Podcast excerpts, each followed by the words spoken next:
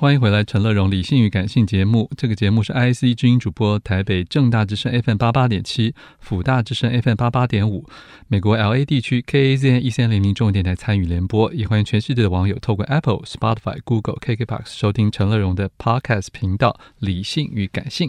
后半段一本好书要介绍是来自春山出版的《香港公屋》。副标题是“方格子的呐喊”，作者梁启智先生在我们的现场。启智你好，大家好。是呃，梁启智先生现在是在台湾中央研究院社会学研究所的客座助理研究员了，也已经拿到台湾的身份证了。对，是台湾人了。呃，明年一月可以投票了嘛？对。好，这本书是你刚才已经先提到了，这是继香港第一课之后的又一本书，可是也。似乎是你跟香港告别的一本书。是的，上一本书是香港第一课，当时候就是二零一九年香港风风火火的时候嘛。那刚好我当时候出版的一本书是介绍香港给台湾的读者，就是到时香港是怎么一回事。呃，以后香港的发展就很明显变得越来越糟糕了。那我自己也过来了台湾。啊、呃，我离开香港前，我就把整个香港走了一遍。然后写了一本书，那这个也可以说是我对香港的一个告别。嗯，对，嗯嗯，而且很特别，是你原来是地理学的博士。是啊，呃，我是比较奇怪的一个背景吧，就是呃，在美国念地理学的博士，但是后来是在香港的新闻院教书，现在又去了呃中研院的社会所，这样子。所以等于是工程跟这个算自然科学跟社会科学，您都有。呃，其实背景念到研究院就基本上什么都会念了。我自己这本书思考的问题是，呃，人跟地方的关系。那个这个当然是地理学最基本的一个关注了。嗯啊、呃，那当然这个关注也不限于在地理学里面，但是能够把我跟香港的情感用这个 我自己比较熟悉的方法写出来，自己也是比较开心的一回事了。我想一定要赶快跟全球听众介绍一下，到底什么叫公屋。哦，对，我跳了公屋作为我谈人跟地方的关系的一个切入点，是因为我自己就是在公屋长大的。香港有一个事情叫公屋，就是政府盖出来比较便宜的给这个香港人住的一种房子。一般来说，我们是说出租的这一种，主要是出租，主要是出租的。当然也有一些是卖的。假如我们说出租的部分的话，在香港占大概百分之三十的人口是住在这样的房子，把卖的也加进去的话是百分之四十五。所以香港是绝大，其实有很多很多的人啊，都是住在这个政府盖的房子里面。那我挑这样的一个题目来讲香港的故事，是因为第一，我自己在香港的公屋长大；第二，我觉得很有代表性啊。就是很多时候我们把谈香港的时候，我们看到的是维多利亚港两边的一些高楼大厦，就是很多人是住在这样政府盖的一些小房子，很小的小房子里面。呃，然后我就想到，哎，这些房子全都是政府盖出来的，它代表的其实不单是一种生活的方法，也是政府对于怎么管制人民的一种思考。嗯嗯那么人在这样的环境里面，是在公屋里面，因为简单来说，它是说，呃，所有的房子是政府盖，然后上面的这个商场也是政府盖，这个所有的呃街道都是政府盖，你走进去，你基本上就是一个受管制的对象了。那在香港一个没有政党轮替的地方，在这样的一个环境里面，人。还能够有自己的声音嘛？这也是为什么我这个这个本书有这样的副题，就是我能说话嘛。嗯，呃，而这个是在二零一九年，当然是一个很明显的一个问题了。所以这本书其实也是我自己对于二零一九年的一个回答吧。了解。我想，其实，在书中我第一个注意到的一件事情啊，因为这本书。先跟大家讲一下，这不是游游记啊，它也不是抒情散文回忆童年的，不是，它还是用一个非常冷静理性的角度来看整个制度啊。在在这个制度面的时候，其实你一开始也思考到一个我们一开始可能没有想到的问题，就是说，在港英时期，尤其香港是一个很讲究资本主义的地方啊，那为什么政府要扮演一个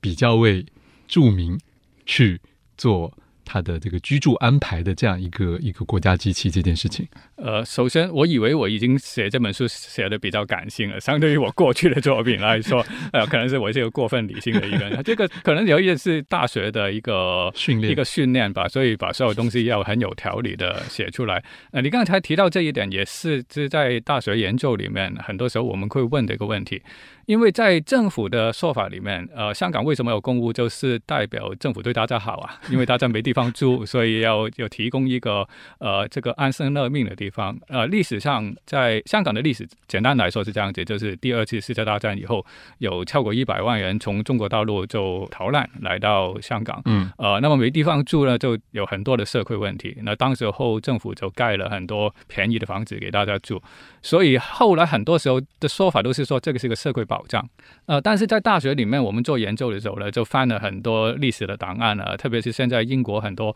在国家档案局里面都已经公开的一些当时候不公开的一些文件，发现诶没这么简单。其实他们在想很多问题，他们在想一个管制的问题。因为英国人在香港，他们简单来说就是要抓钱嘛，这、就是为什么要维持这样的一个在南中国的一个殖民地，就是要抓钱。那假如香港变得混乱的话，那解放军就过来了，嗯嗯，所以他一定要呃去维持香港的稳定，那么他才有筹码继续能够维持治理，嗯、对，维持香港的管制，所以可以继续可以捞钱。呃，所以公屋其实对他们来说是一个没办法之下一定要做的某种意义上的维持社会稳定的一个工具吧。呃，但是在你会看到他们盖公屋的时候，其实后面有很多的思考，比方说怎么样呃让这个市民大众在住进去之后，你可以比较安定下来。比方说他会要求呃很简单，你不是一个家庭的话，你不会住进去，所以你一定要结婚。要结婚，要生孩子，那么结婚生孩子就是安定下来了嘛。嗯、所以其实后面有很多这样的思考，在他的这个呃建筑设计里面，是让大家可以安居乐业，做一个好好的香港人，不要闹事。简单来说是这样子。嗯哼，啊，这个里面其实我觉得很有意思的是，您走访了全部的。对，二百五十四条圈，当时我现在二百五十九了。呃，就是我离开香港以前，我觉得啊，要不然我把整个香港走一遍吧。嗯。那怎么样走呢？我就跳到，哎，要不然我在公屋长大的，我就每一条圈走一次。很多朋友都说，是不是应该是大同小异，对不对？对对，这所有的公屋都一样的嘛，因为它是一个大量生产的一个东西，因为政府它要满足香港的这个租屋的需求，每一年需要建最起码一万个单元。所以它不可能很有个性，它就是大量生产的，呃，所以每一条圈基本上都是同一个样子。呃，当我决定要去跑完这二百五十四条圈的时候，很多朋友都很奇怪，觉得为什么你要这样做？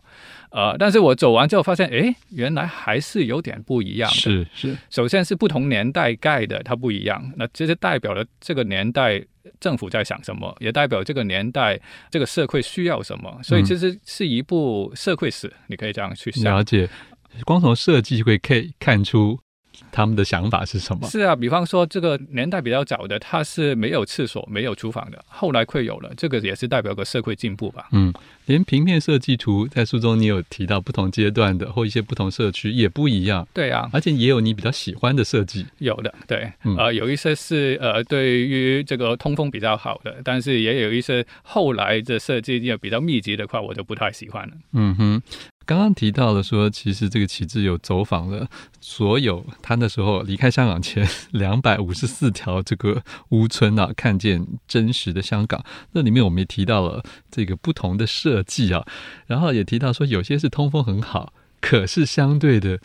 也比较容易有这个。个人歹徒对不对？或者是、呃、有很多个人隐私的问题啊，就是因为很多时候，假如有机会看到香港，比方说一些电影的话，其实有时候也拍到一些公屋嘛。呃，其中在那追赶、跑、跳、碰的都有。对，那其中一种很有名的一种公屋的设计是中间是中空的，嗯啊，然后就围起来，这是一个四方的一个一个样子。我自己就在这样的一个设计里面长大，我自己很喜欢啊，因为就是呃很凉快啊，就是通风很好，但是这个人隐私就很不好了。然后就是当然也有很多。相对的黑暗面啊，就比方说，因为它中间是完全中空的，就二十多层，有时候有人自杀就在上面跳下来，而且很多是外来的人，很多是外来的人，所以就呃，在在香港公屋，因为它是一个社会保障，所以基本上都是社会比较底下层的人住在里面，他要求你就一定的这个什么收入的水平啊、资产的水平，他有审查，所以就很多各种社会问题其实都会在公屋里面存在，在社会大众的目光里面，公屋。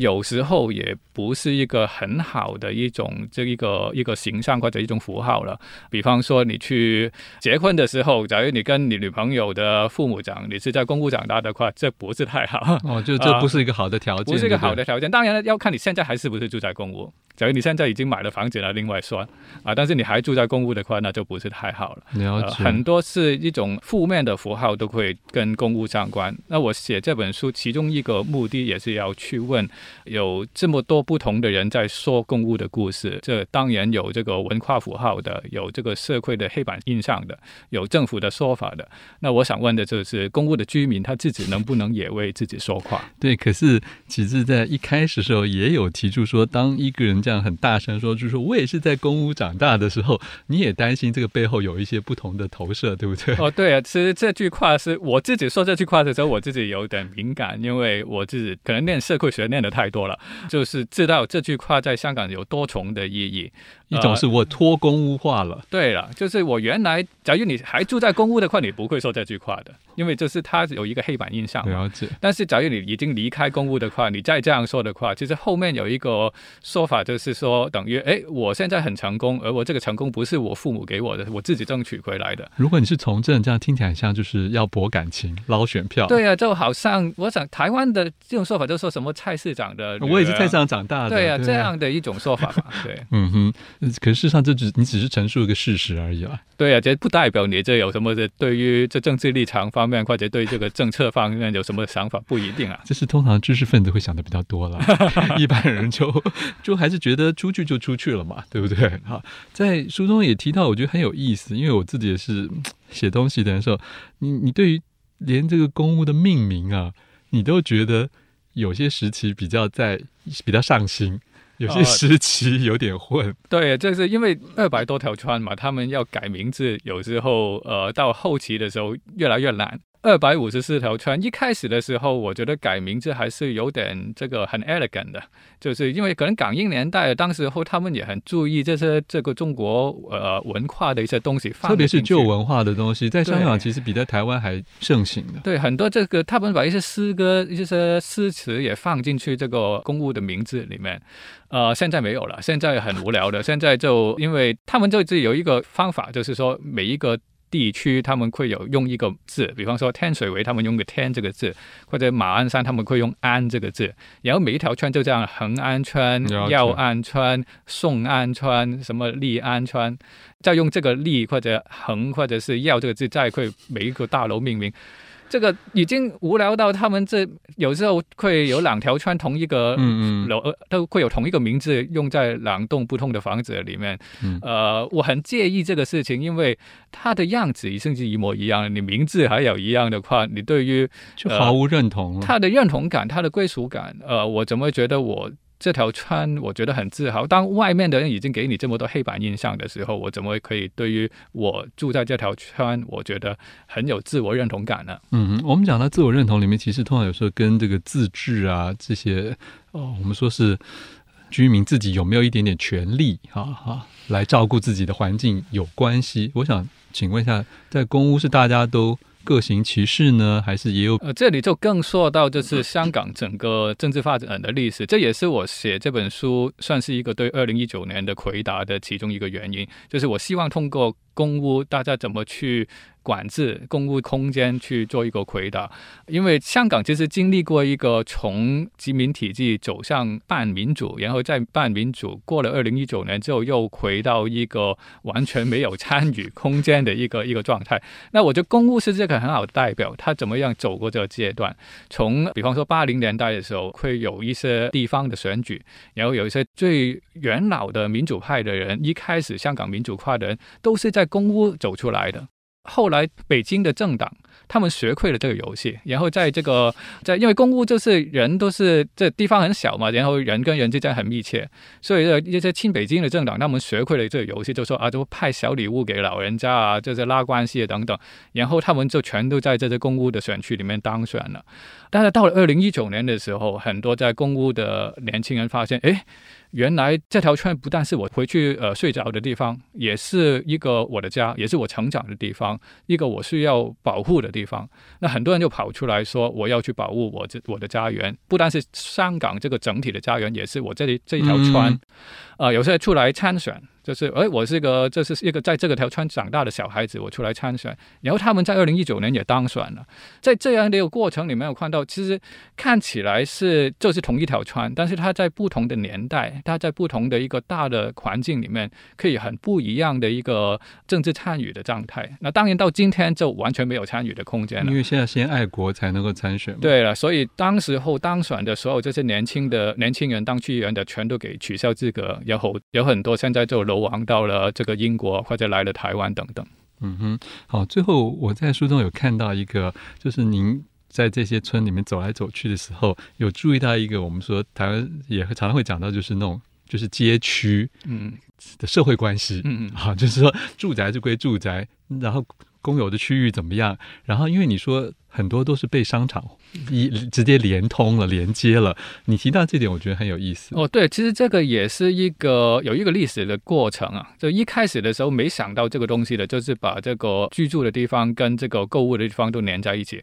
后来又分开了，变成有购物中心这样子。然后后来大家又觉得这样好像不好啊，其实应该让这个人的生活回到这个居住空间里面。这样其实也可以看到，这个这是香港的公屋真的是一部社会史了。嗯哼，好，我想这个今天很难得啊，让大家能够认识一个特殊的地方的特殊的一个建设，这里面还是跟人跟政治有很多的关系啊。非常谢谢我们这本《香港公务方格正大涵》的作者梁启智来到我们现场，谢谢启智。嗯，好，希望你在台湾可以做。哎，你在台湾主要研究的方向是？呃，现在我做的事情就主要是要去推动香港研究在台湾可以继续下去了。因为很多，比方说，呃，很多书现在在香港的图书馆都不可以看了。嗯，呃，然后我就现在想办法把他们就送过来台湾，就放在台湾大学的图书馆。那我们对于香港的研究可以继续下去。OK，好，谢谢。想看更多陈龙的文章，欢迎上我的自选集。富广建筑团队邀您一起富学好礼，广纳好邻。谢谢您收听今天的理性与感性节目。美好的生活如同美好的建筑，必须兼具理性的思考与感性的温度。